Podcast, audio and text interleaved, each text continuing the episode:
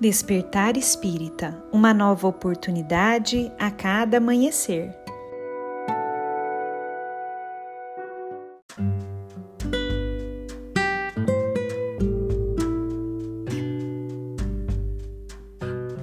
Sejam muito bem-vindos, amigos queridos, para mais um Despertar Espírita. Meu nome é Lívia e hoje eu trouxe um texto de Emmanuel para nós refletirmos, psicografado por Chico Xavier e que foi publicado no livro Pensamento e Vida. Esse texto se chama Humildade e lá Emmanuel nos diz o seguinte: A humildade, por força divina, reflete-se luminosa em todos os domínios da natureza os quais expressam efetivamente o trono de Deus, patrocinando o progresso e a renovação. Magnificente, o sol, cada dia, oscula a face do pântano, sem clamar contra o insulto da lama. A flor, sem alarde, incensa a glória do céu. Filtrada na aspereza da rocha, a água se revela mais pura, e em seguida as grandes calamidades, a colcha de erva cobre o campo, a fim de que o homem recomece a lida. A carência de humildade, que no fundo é reconhecimento de nossa pequenez diante do universo, surgem na alma humana doentios enquistamentos de sentimento, quais sejam o orgulho e a cobiça, o egoísmo e a vaidade, que se responsabilizam pela discórdia e pela delinquência em todas as direções. Sem o reflexo da humildade, atributo de Deus no reino do eu, a criatura sente-se proprietária exclusiva dos bens que a cercam, despreocupada da sua condição real de espírito em trânsito nos carreiros evolutivos e apropriando-se da existência em sentido particularista converte a própria alma em cidadela de ilusão, dentro da qual se recusa ao contato com as realidades fundamentais da vida.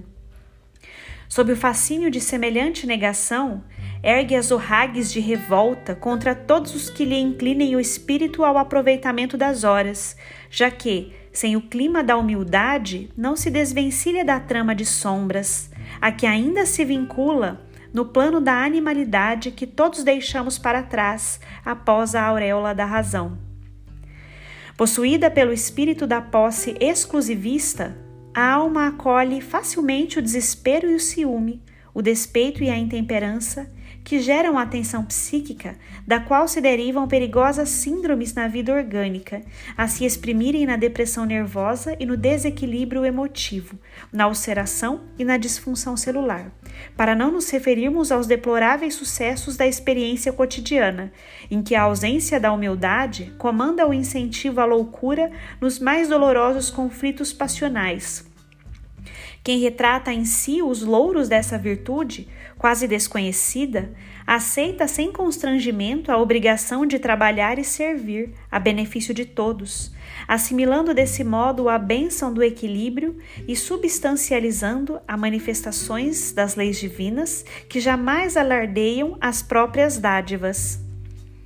Humildade não é servidão,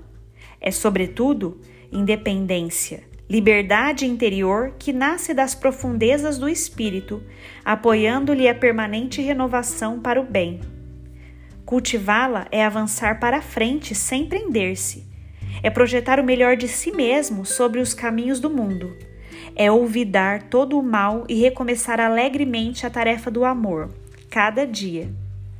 Refletindo-a do céu para a terra, em penhor de redenção e beleza, o Cristo de Deus nasceu na palha da manjedoura e despediu-se dos homens pelos braços da cruz.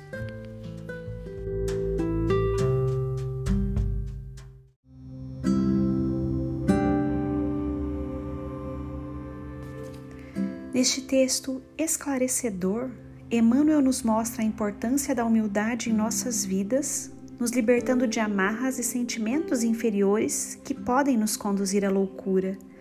e nos chama a atenção para a verdadeira humildade, que distante está do se sentir um coitadinho ou inferior a tudo e a todos que estão ao seu redor. Nos ensina que a humildade